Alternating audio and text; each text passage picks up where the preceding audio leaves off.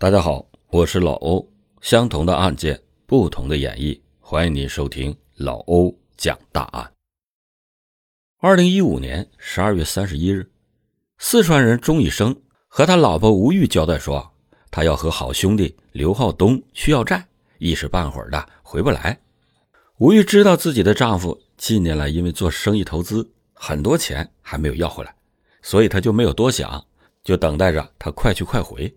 可吴玉不知道的是，钟医生这一走便回不来了。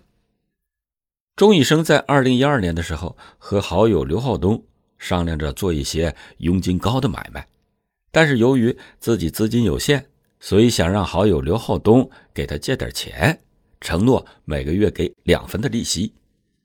钟医生和刘浩东都是四川的军连人，两个人既是老乡，又是多年的朋友。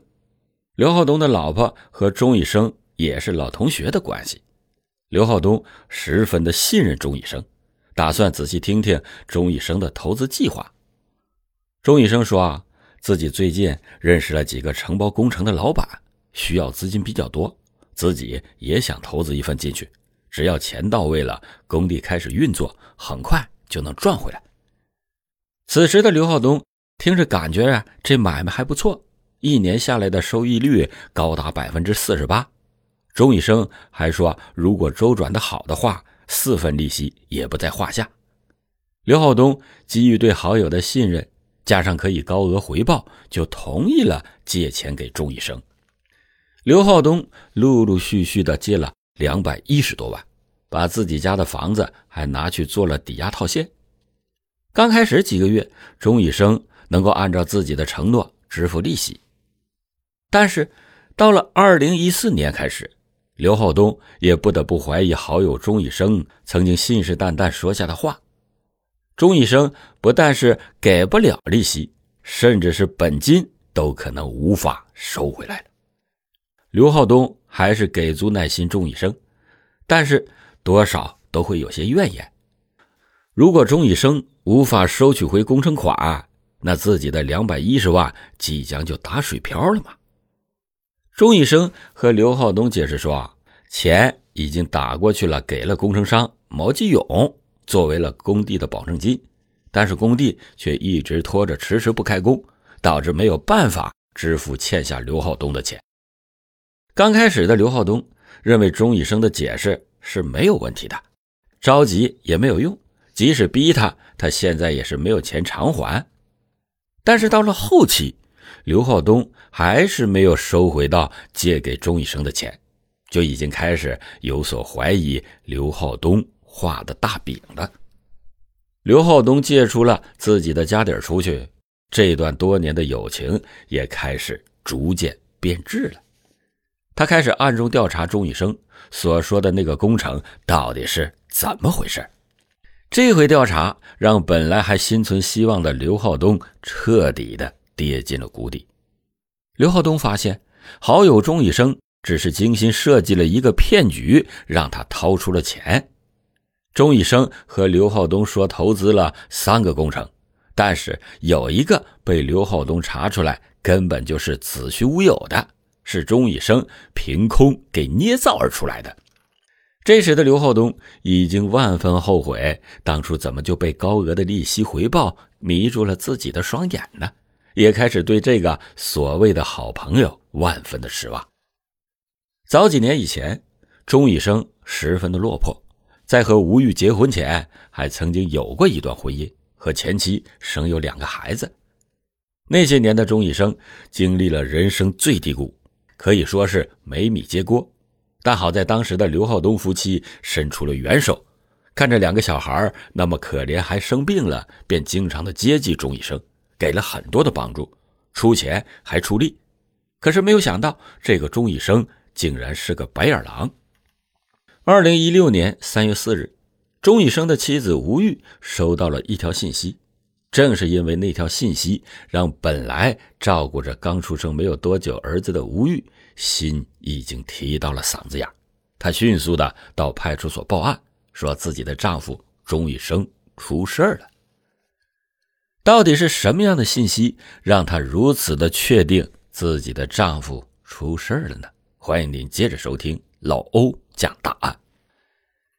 原来，自从钟义生在二零一五年十二月三十一日和吴玉说啊自己要和刘浩东去浙江诸暨找毛继勇要账以后，到二零一六年三月四日报警那天，吴玉已经两个多月没有见到钟义生了。钟医生在十二月三十一号的晚上之后开始就不接电话，只回复微信。钟医生十分疼爱他和吴玉的儿子，儿子刚几个月，平日里即使出门在外，也经常要妻子吴玉给他录儿子的视频，或者是和吴玉视频通话。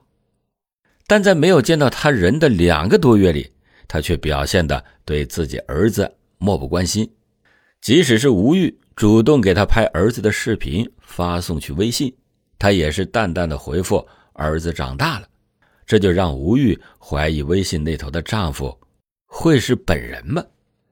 吴玉给丈夫钟医生打去电话、微信视频，通通都接不通。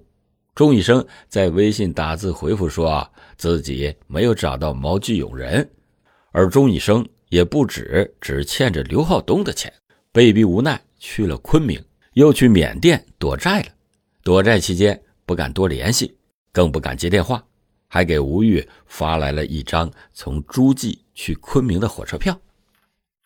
这时的吴玉虽然心存怀疑，但她也知道自己丈夫背负着一身债无法偿还，以前钟医生也在缅甸做过生意，所以去昆明、缅甸躲债也不是没有可能的。在两个月的微信聊天中。吴玉更加对微信那头的钟医生产生怀疑。吴玉了解自己的丈夫并不是一个喜欢长篇大论的人，但在那段时间里，钟医生三番两次的给吴玉在微信里长篇大论解释着自己如今的处境和难处，而吴玉的怀疑让他问出了钟医生身份证号码是多少，还问出。和钟医生的房子购买时多少钱，还剩多少钱还没有还清，但是钟医生都一一的回答出来了。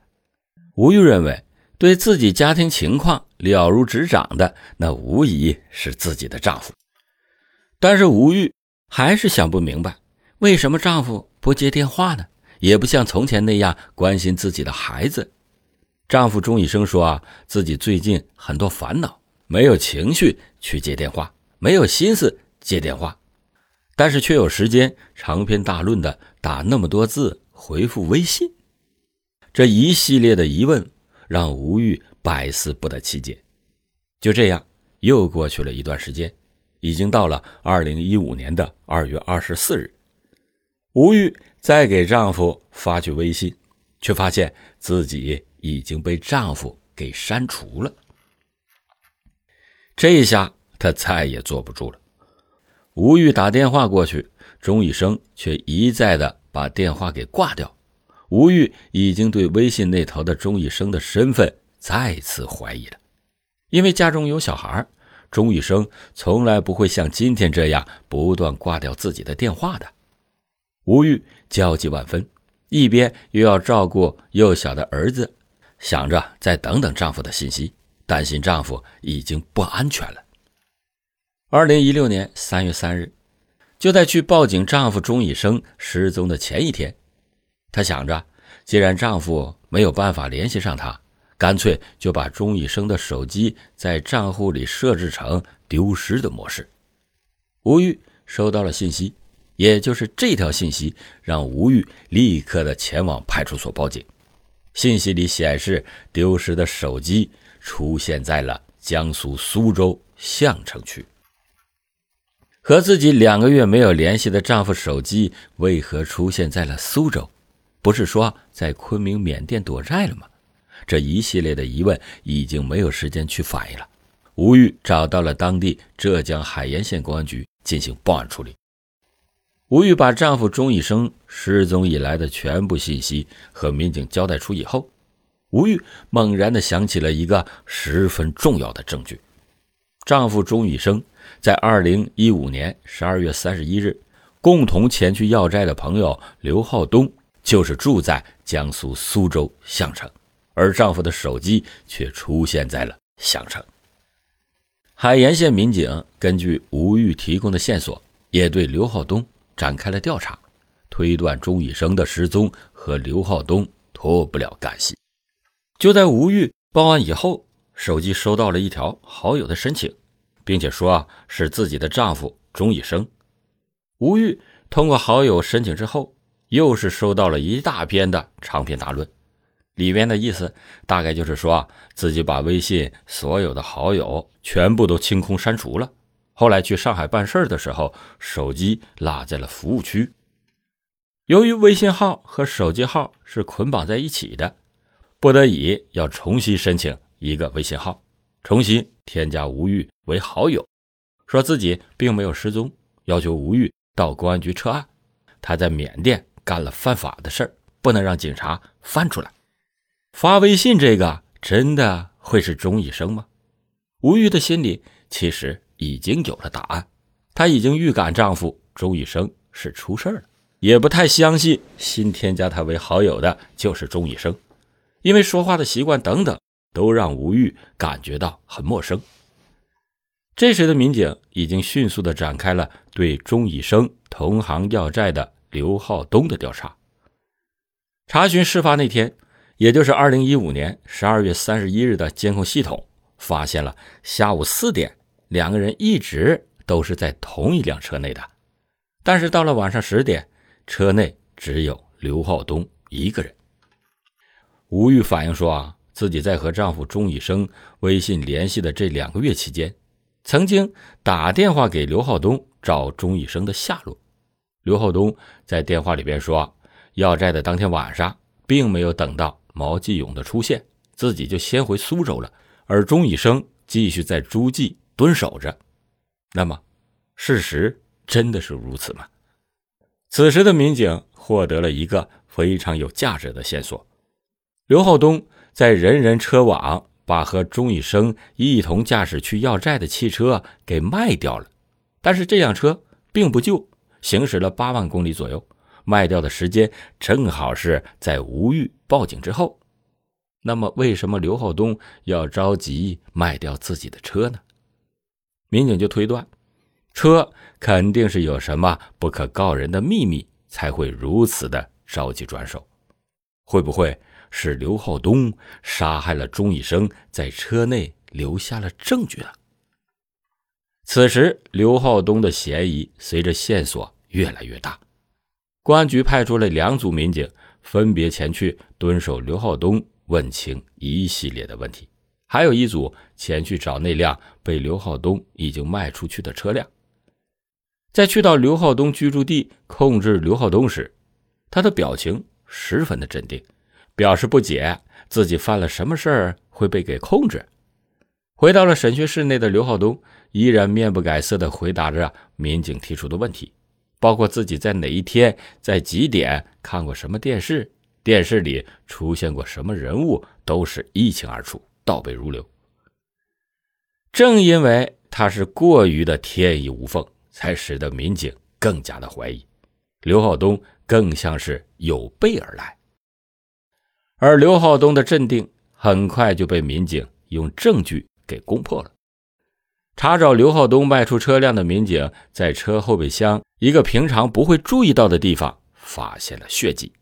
经过比对之后，血迹正是失踪的钟义生的。这时的刘浩东再天衣无缝，也是百口莫辩了。如今铁证如山，刘浩东很快的就交代了钟雨生确实是被他给杀害了，尸体就埋在了苏州相城区河内的竹林里。吴玉虽然早就猜测到了丈夫钟雨生可能已经不安全了，但在如今的事实面前，仍然是无法接受。大家朋友一场，为何要残忍的杀害了钟义生呢？刘浩东如实交代：是钟义生对自己不仁义。他们共同去要债的那天，去到了毛继勇家楼下蹲守的时候，两个人在车内聊天。刘浩东问钟义生：“到底把他的钱拿去干什么了？”钟义生一脸不以为然的态度说：“啊，自己拿了大部分去还了其他的债，小部分确实是借给了别人做工程。”刘浩东眼看着自己两百多万的投资打了水漂，而发起人钟义生却不以为然，甚至在车内调整好了位置休息睡觉。这时的刘浩东已经被钟义生这种无所谓的态度彻底燃烧了怒火，也忘记了好友不好友这回事下车找了一块砖头，回到车内，对着休息中的钟义生不停的砸击，然后再把尸体运回到了苏州项城埋着。再用钟义生的手机和吴玉联系了两个多月，车票也是刘浩东拿钟义生身份信息购买的。能回答上吴玉的问题，那是因为两个人十分的熟悉。这起悲剧的案件，两个人本是曾经患难的好友，却因为个人的利益欺骗伤害了三个家庭。钟义生前妻带着两个孩子。钟义生现任妻子吴玉刚生下几个月的儿子，以及刘浩东的家庭都已经破碎了。在讲到今天案件的最后，老欧认为，即使再好、再坚固的感情，无论是友情也好、亲情也罢，不要牵扯太多的利益，更不要欺骗对你掏心掏肺好的人。钟义生欺骗了曾经多次对他伸出了援手的刘浩东。刘浩东也因为钟义生所承诺的高额利息而动心，既是对金钱动了念头，也是对友情的信任。无论如何，千不该万不该，任何问题也不能是走上犯罪道路的借口。人生没有后悔药，我们一定要引以为戒。好了，感谢您今天收听老欧讲大案，老欧讲大案，警示迷途者，唤醒。梦中人。